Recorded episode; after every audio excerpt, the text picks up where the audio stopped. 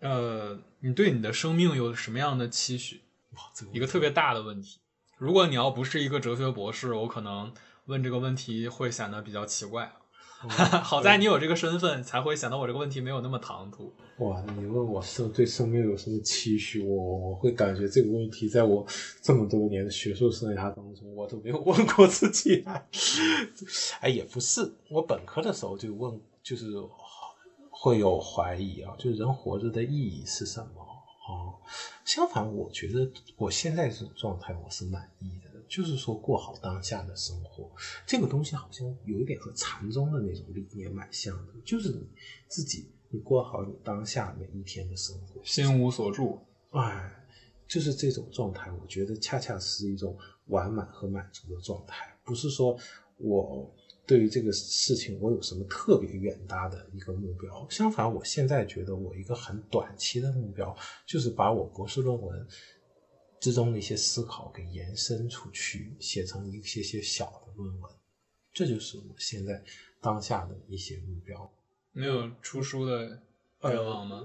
然后以及像刚刚提到的这个刘擎老师、徐金林老师，我用一个比喻来讲，因为我学文学的，我就喜欢用这种方式来讲就是你看那个和尚念经啊，有的和尚在深山里啊。他去隐修啊，或者那些寺庙，他香火都不是很旺吧，人也少，人迹罕至。但有的和尚呢，他就在像上海、北京这样的大的一些就人流涌动、香火不断的寺庙当中，很多咱们我看在我有时候刷抖音啊，或者说看说，哇，这个和尚他他这个就是他们这个寺庙都很商业化啦，或者怎么样的啊。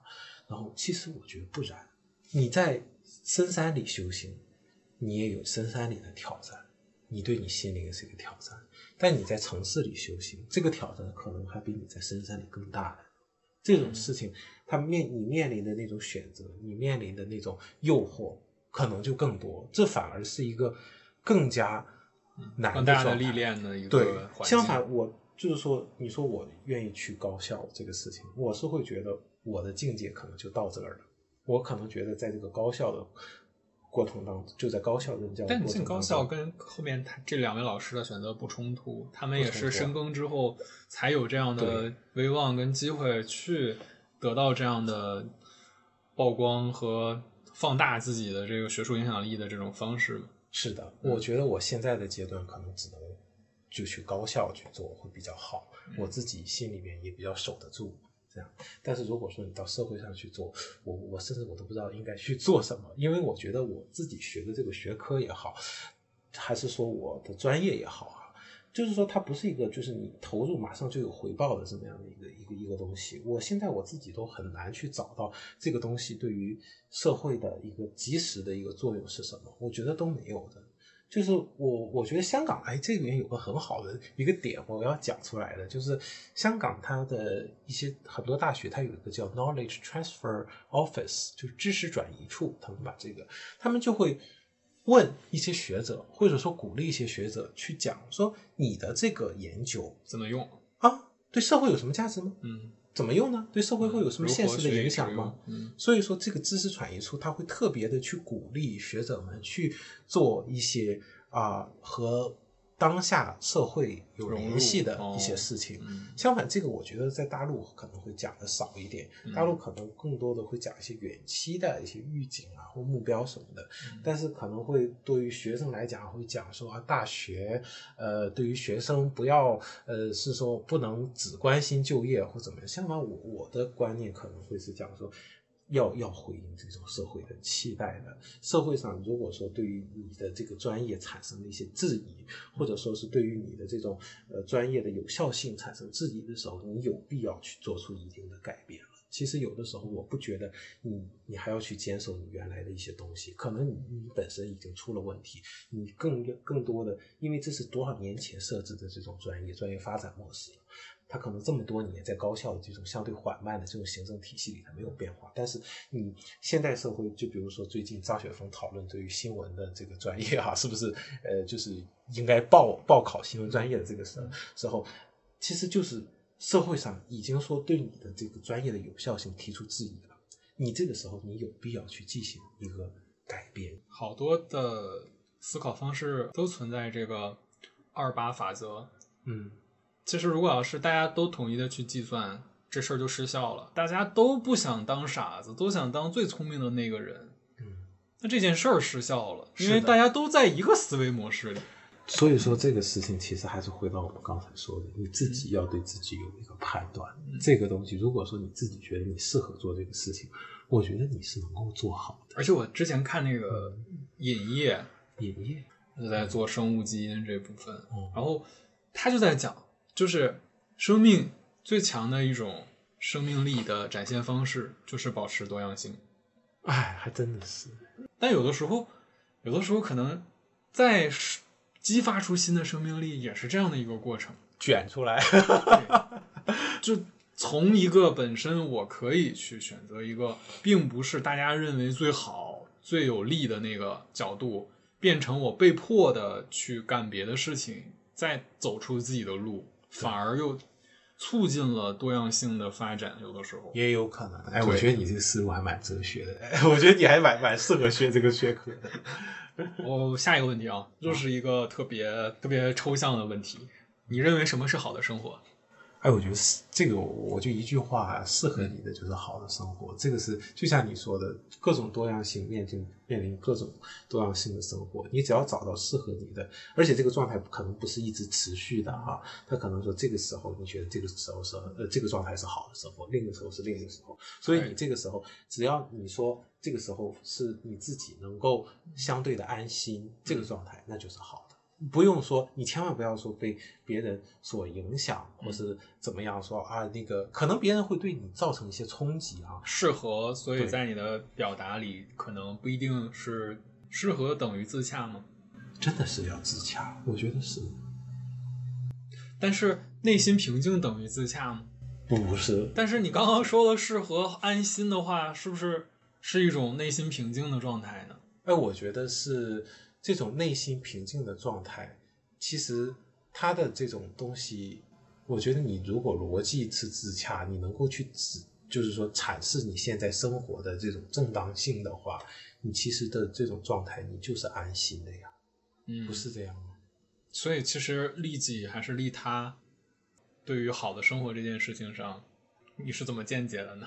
哎，我觉得是这样，就像我们讲的，你你刚开始，就像你说的，玉官他的生活就是他自己也是自洽的，他觉得我追求这些什么现实的这种功名利禄啊，他其实从利己走向利他了。对，但是他受到了挑战呢，他就是因为受到了种种挑战，他原先的生活观念被打破了。原来你比如说我在这个状态当中，我是十年前我是这样的是去自洽的，我是去这样的呃一种生活，我觉得是好的。但是我见识了更多的人，遇到了更多的事情的时候，我觉得我原先的价值观不对了，我觉得我原先的那种观念被打破了。那么这个时候，我再去形成新的自洽。你不要去羞于去承认以前啊，我是这样的，我现在是这样的。我告诉你，我以前还是个文青呢，还真的，我我我我和我同学经常会讲，哎，我们觉得我们大学的时候真幼稚啊，真可笑啊，就是就就就会有这样的。但是我我不我不后悔经历过那样的一段时间，我觉得这是一个成长的过程啊。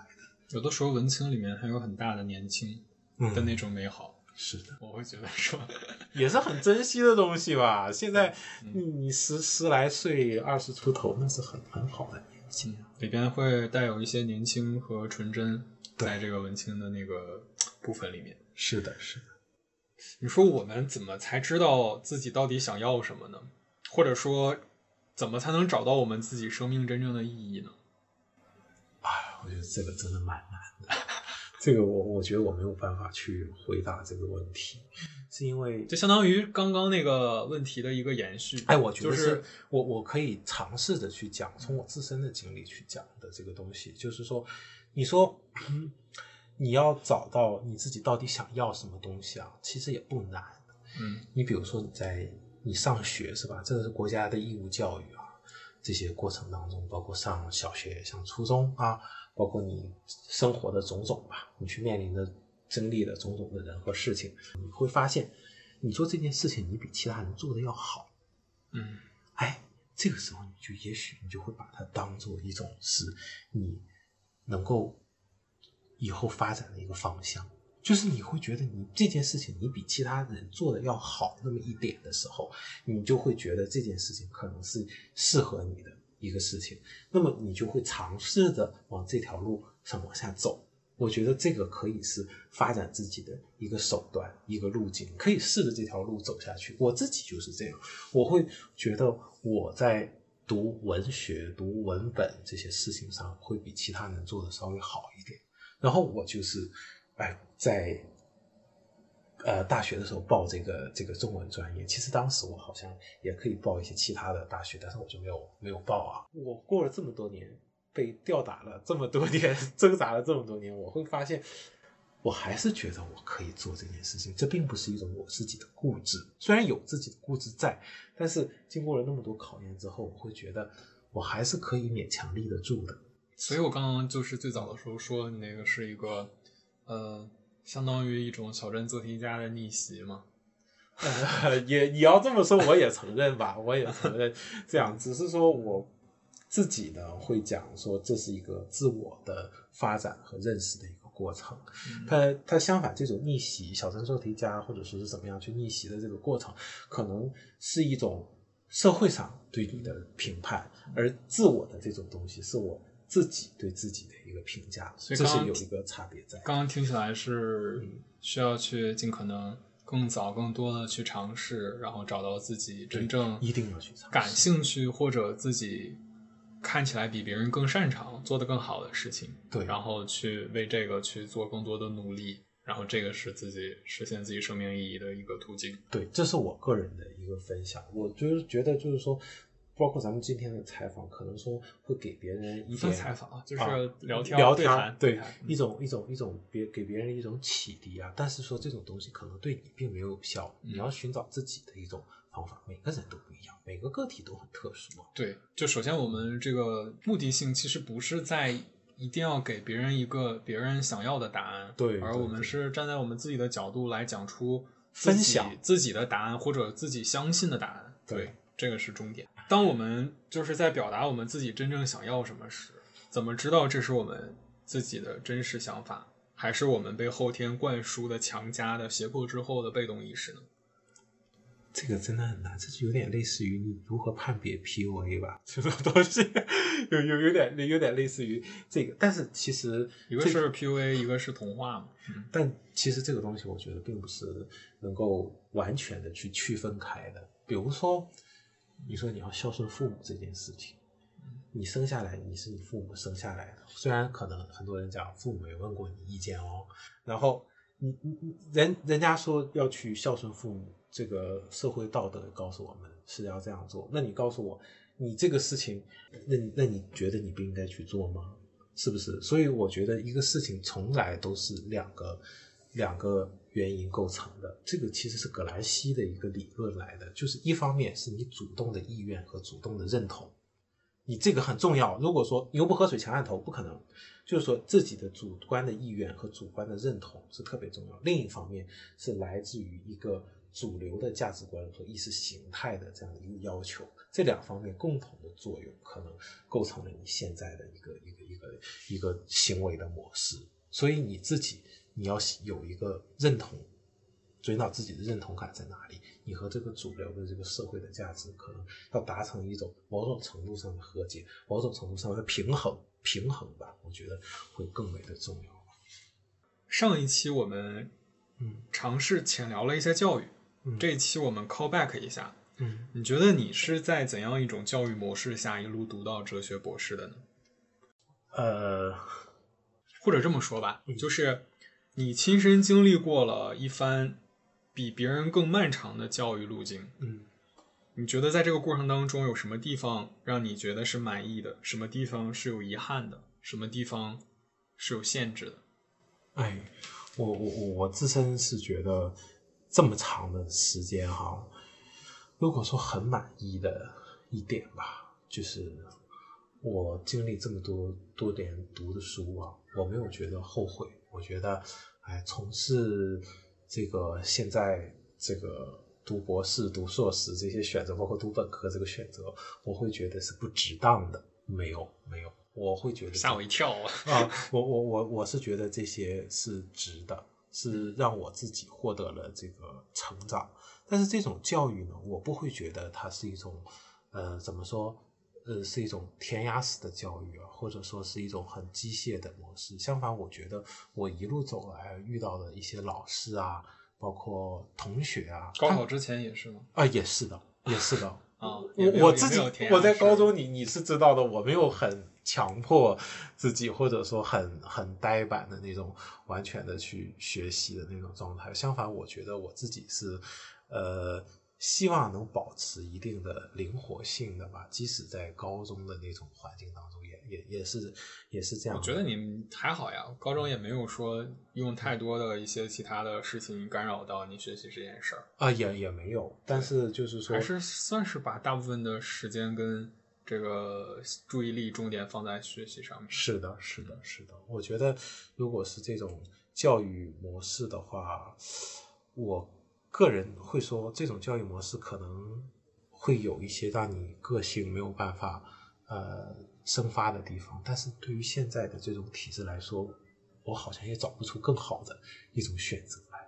所以，就是你对你自己的这个教育过程还是满意的？我还是满意的，我是满意。我也我也比较呃感谢吧，我我感谢就是国家。当时我读大学的时候，我读师范大学，学费才三千五百块钱啊。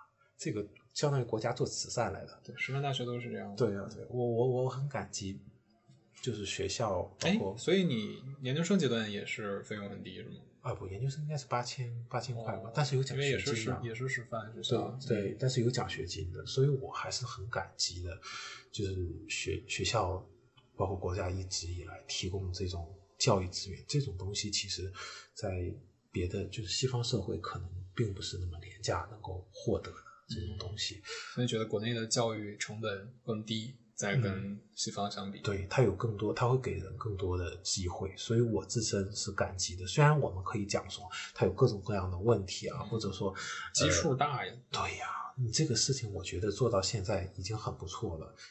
结合你自己的受教育经历，放眼今天，从九年义务教育到高中、大学，你觉得一个理想化的教育是什么样的？我不会去设想一个。更多的理想化的教育，我觉得现行的这种体制，它既然在这边运行，而且是相对有效的这种状态下，我觉得再去讲更多的这种理想的话，可能并不一定。以我个人的这种判断，我个人的判断力的话，并不一定是一个有效的，或者说是正确的。我觉得现在的体制既然在运行，所以你对国内目前的教育是满意的，并且你觉得这已经是一个最好的结果。相对来说已经很好的结果，我并不会去在这个体制外再追求更好的东西。就是比如说，就是你你会对于它的公平性以及它对于人的才能的引导上面，你觉得都是一个最好的一个选择了。目前我觉得相对来说已经我比较满意。那你觉得应试教育对你造成的伤害更多还是激励更多？哎，我没有觉得他造成什么伤害。我我我自己是向来是会自我调节的一个人，这是和我个人的气质有关系。如果说这件事情太太太这个太太 overload 的话，我我我自己会 quit 的，我会我会不做的。我会觉得说你你应该还是在，因为当然了，你肯定我都都读到博士学位了嘛，所以说你还是一个在一个呃相对适应主流的一个学习竞争环境、教育竞争环境，而不是那种。好像特别偏科，或者是有着极大的特点或者天赋，然后受到了我不是这个应试的一些束缚的。哎，对对对，你好像不是这个群体。因为因为比较平庸，所以可以。哎呦，你这话说的可是太气人了。没有没有，恰恰是因为读过博士、读过硕士，才认识到自己的一种平庸吧。哎呦，这个话让我们啊，可以有很多的思考啊，嗯。然后有什么建议分别给正在读高三和大学最后一年的孩子吗？两个群体哦。哎，我觉得我读高三的时候没有很很很清楚的思考这种目标，我觉得我没有充分的意识到这种教育的其实是一种分级和筛选的这种制度来的。所以如果说高三的时候，我会更更多的讲，你要你要好好努力，考一个专业。好的专业就适合你的专业和适合你的大学，我会觉得你尽可能考的层次会高一点，这样你面临的选择会更多。但是大学的时候，我我我就不会建议你像我一样一直，如果是最后一年的话，我我不甚至不是最后一年，甚至说整个大学的过程中，我不会建议你说你要一直努力的学习去寻求是什么保保送研究生或者是考研这些路。相反，你这个时候。面如果有很多的机会和选择的话，你可以先去尝试这些机会。你指的是实习和就业？就业对啊，你可以，因为我自己没有走过这条路，我自己走过保研这些考研这些路的时候，我会我会觉得其他的选择也未必不是一种好的选择。不要把自己给局限住。你觉得你自己适合做什么，你就可以去试试看喽。有机会你就去试喽。但现在就又会出现了这样的。一一方面是客观造成的，另一方面也是主观屈从。我觉得这两个都有，所以现在学历越来越卷。是的，就所有的就感觉完全没必要这么高要求的岗位，也设置了非常高的这样的标准。又或者我又不知道是因为，嗯，现在工作岗位职场压力这种大，这种职位的稀缺，然后还是说。是因为大家都读了太多的书，学历都已经自然的高了，把这个标准推上去了。到底哪个因素更重要？我现在已经分不清了。可能这才是一种比较自然的状态，因为因为前几年就像你刚才也说，经济发展飞速，社会呢要建成达到这样的一个高度哈，然后呢有很多机会。很多东西可以让你去填满这个空缺，但是现在呢，社会发展可能就趋向于平稳，变动不是那么大的时候，它所空缺出来的岗位就是这样。可能我们以后都要面临，就长期可能要面临这样的一种，就是不不能说卷吧，就是机会很少，就是我们想做的一些体面的一些职业啊或者什么的那种机会很少的这样一种状态，可能你。要被迫的和这种状态去妥协，在这种状态下去寻找一种出路，而不是说一种整体的那种改变。我觉得可能这种希望是不大的。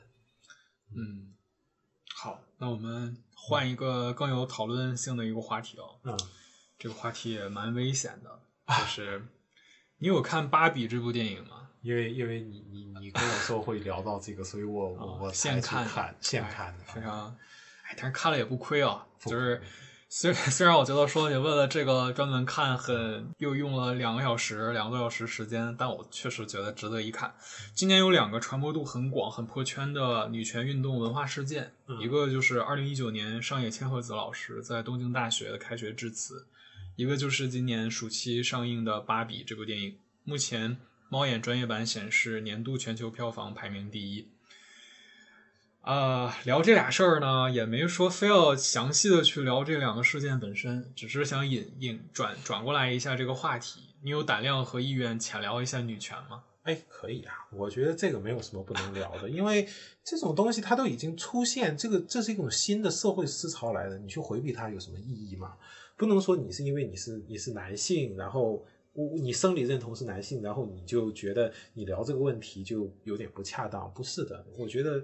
呃，相反，去聊这个问题是一个沟通、了解和呃增进沟通和了解和交流的这么一个过程吧。我自己会觉得，这种趋势其实是一种好的，我会觉得是一种相对好的趋势，是一种先进性对体现。因为因为这种这种女性以前在以前就是以前古代社会可能。它的作用够远，对啊，可能作用就是家庭啊，可能作用是一些呃家庭工作这样的东西。她现在女性可以出来工作，担任更多的一些社会上的一些职位，这个社会精英或者是一些指挥官、领导者。是的，而且这种东西我觉得是一种新的一种。社会运行的方式，相反，你要去拥抱这种方式，这也是好的。其实我那个时候为了，呃，对不起啊，我打断了一下，就是我自己对这个东西，我我就像芭比里面展现的。首先，我我看芭比的时候，我之前有一期播客本来是想聊一下的，那个时候是刚看完，但是我还是有点怕这个东西播客刚做嘛，而且我的那个表达能力就还不如现在呢，所以我就会有点怯，不太敢碰这个话题。嗯我我我的当时我的朋友非常推荐我，觉得这看到了一个今年特别牛的一个电影，然后给夸的不行了，所以他给我的预期拔的特别高。我真正去看的时候，其实是有一些失望的，嗯因为我自己肯定不会说我多么的了解关于女权这方面的一些知识体系，然后大家的一些思想观点，我肯定达不到说一个什么程度，我肯定非常的缺乏。但是我很关注，它没有超出我的想象，我会觉得这不是已经广泛讨论很久的一些东西，只不过是集中的用一个电影的载体展现出来嘛。像恰恰我就觉得这是芭比的一个问题所在。我自己是文学专业毕业的，我看完这个电影之后，我会觉得他讨论的这些问题，你觉得浅？是吗？不不不，我觉得它是有价值的。嗯，但是呢，我觉得它的这种艺术性并不高。这个电影我并不觉得它是一个真正的艺术，它相反，它是一种掺入或者说是切入社会议题的一种形式。他通过这种芭比这种好像是物化、强烈对于女性物化的这样的一个隐喻，然后对于这个这个东西进行对芭比这个意象进行一种新的阐释的时候，他希望去挑战原有的这种价值观念。我并不觉得这种想法是错的，但是这种东西它并不艺术，只是说这个电影拍的它没有很好的去讲一个故事。我为什么后来？我现在其实是推更更大程度上时间过更久嘛，因为这个片子七月二十一号上的，嗯那现在已经过了蛮久的了。嗯我也看到了更多关于这个片子的讨论和大家的感受嗯。我其实是推翻自己的那个想法的，嗯，它的意义更大，恰恰在于你说它缺乏艺术性，它很难深入人心的。它很好宣传和推广扩散，因为它的门槛没有那么高。如果它门槛那么高的话，它就达不到这么高的影响力。你说这个对，那这东西是不是得有一个步骤？得有这么样一个东西先出来是很重要的。它反而像刚刚我们聊的这个自洽，他自洽了，他走出了这样的一个，迈出了这个台阶儿，有了这样的一个 milestone 的感觉。我没有学过一些传播的那些理论了啊，嗯。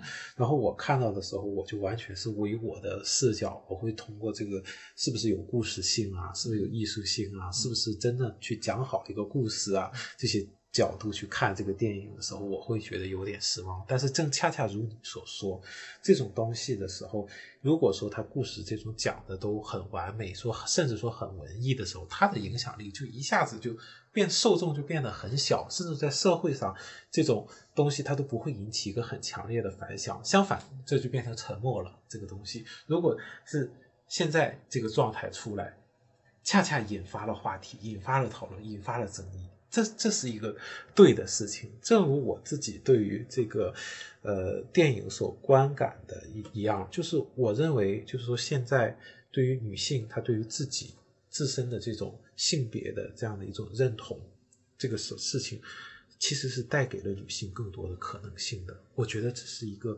好的事情。如果说它也让很多不适合从事家庭工作或者一些女性。去有了更多的机会，甚至说拿这些理论去为自己去辩护，去做自己的一个 defense，我觉得这是非常非常好的一个事情。它不再是传统的去评价女性的那些标准，这个事情是值得鼓励的。虽然在这个过程中可能会有些人提出一些批评，但这种东西，任何事情的发展不都伴随着这些批评、指责、争论吗？这这并不可避免的。如果大家都是一个声音、一个观点，那才吓人呢，对不对？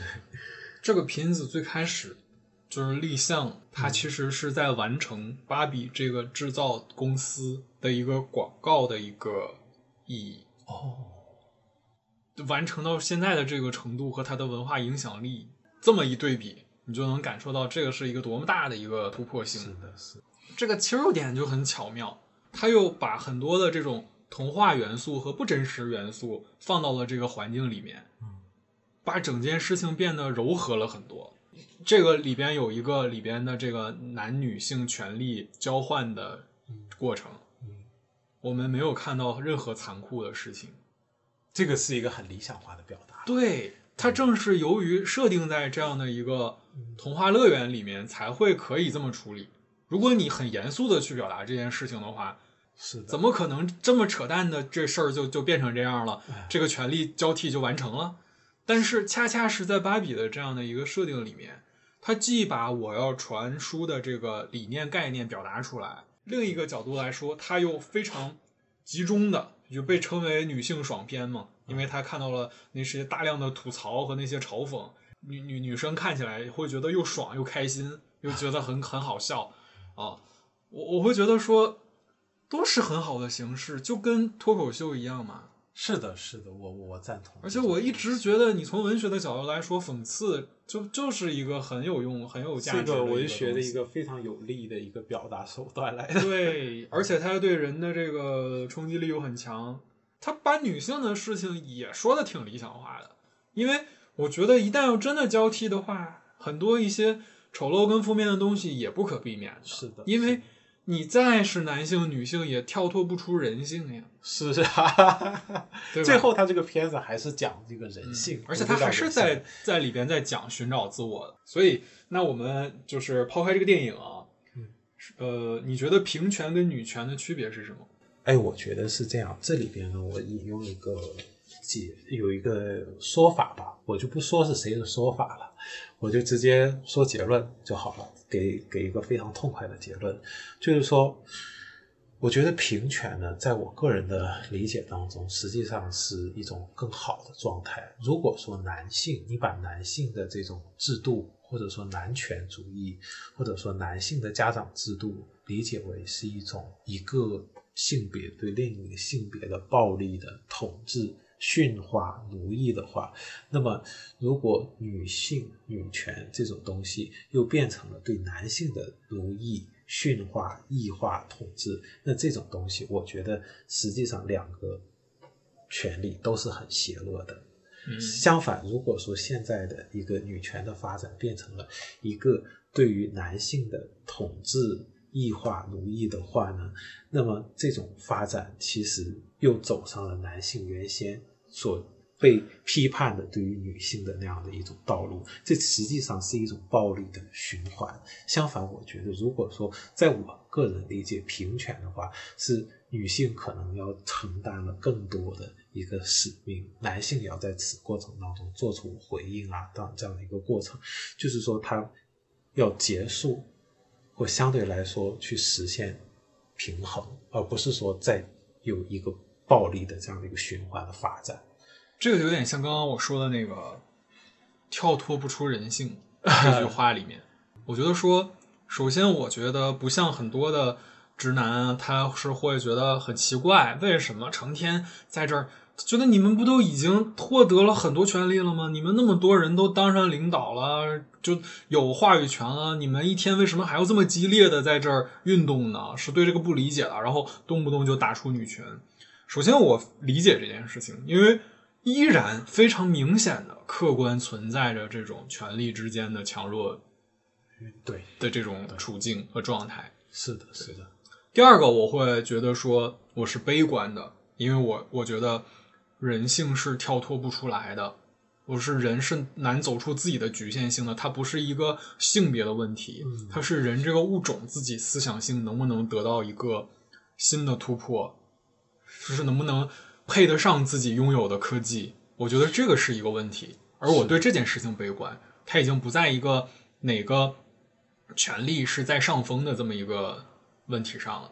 对我对人是不太有信心的，我我也我我亦是如此，只不过我对文学比较乐观。不管是文学还是电影、艺术各种展现形式的作品，他们都得到了一个新的灵魂。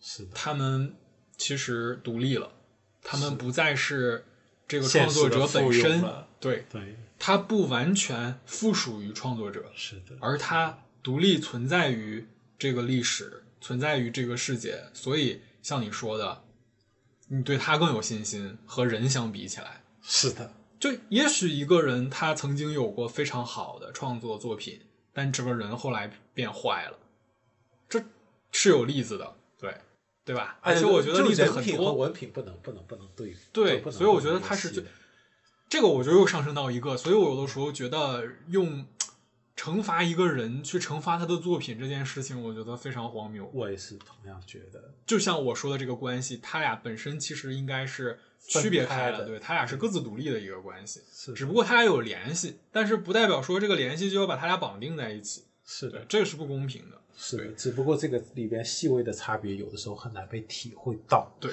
你相反，如果说以一种很就是说简单粗暴的方式，恰恰是可能获得更多的理解吧。但是其实这是有问题的。我第三个想说的就是，人在很上古的时候，经常会一个男人会把自己的第一个儿子杀掉，原因是在于他无法确认，没有医学作为一个支撑来验证他是不是我自己的儿子。女性不会，因为不管是怎么样，他百分之百是他的儿子。啊，对对，到底应该谁才是根儿呢？应该跟着谁做姓氏的这个主次关系呢？芭比里面也提到了，说这个因为这个一些社会历史的各种原因，然后男性把权力拿到了自己的手里，然后他们再也没有交还回来，然后他们用各种各样的方式去保护自己的这个权利。是的，那聊到这儿的话，那你俩的谁的局限性强呢？你俩谁更被动呢？一个新的生命的结晶。在没有医学和科学的这个干预之下，只能确定她是这个女性的孩子。是的，那我们就浅尝辄止啊。啊，你还有什么对于女权想要讨论的吗？我我觉得我不是专业的研究者，没有更多的就是能够提供的一个思路吧。我觉得我们其实还是应该呃增强自己的一个理解能力吧，就是关于我们未知的情况。不要妄下定论，或者是给给出一种，当你对一件事情你的情绪的强烈程度大过了你对他的理性思考的。这样的一个力量的时候，我觉得你就不需要再去下任何结论了。是的，是的。那这样啊，就是我们设置一个惊喜环节。我我我登昨天登录了尘封已久的 QQ 空间，打开了你的日志列表。哦天哪！下面我要朗读分享大可高一写的一篇日志的一段啊，名字叫《朝圣》啊。朝圣是对美好的赞美。是对生活的礼赞，有一个坚定的信仰或信念，才有了我们去朝圣的过程。这是一场苦旅，要面对重重坎坷；这是一场蒸馏，对私心杂念的彻底摒弃；这是一场绽放，对生命最终的赞美。黄昏悄悄过去，延伸到远方的路一望无际。我知道，那将会是我的朝圣。我觉得一切都是上天最好的安排。好像早早就埋下了一些伏笔，对。哎呦，我我真后悔啊，没有把 QQ 空间给关上。哎呦，我转了好几个，在我的那个，我都我都下载下来了。然后啊，我我觉得这也特别有意思。哎呦，这真的是。不过我现在看看，好像，哎呀，好像是不是有点命运的呼应啊？是啊，好像也没有觉得当年是有说错什么哎。啊啊！我跟你讲，啊其实韩寒。也是高中的时候参加的新概念，我觉得人在写作上已经展现出自己的天赋，已经在那儿。你只会觉得当时可能有些东西有点太矫情、幼稚，倒也不是，就是有点过于自信了，或者你的那个语气有点太趾高气扬了。是的，但其实你想表达那个东西，有的时候其实是在你的人生轨迹一直在延续的。是的，这真的是有点像一个巧合和循环一样。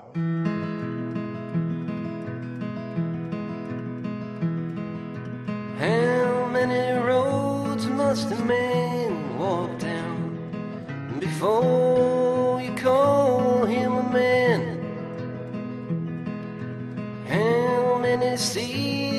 the white dove sail before she sleeps in the sand?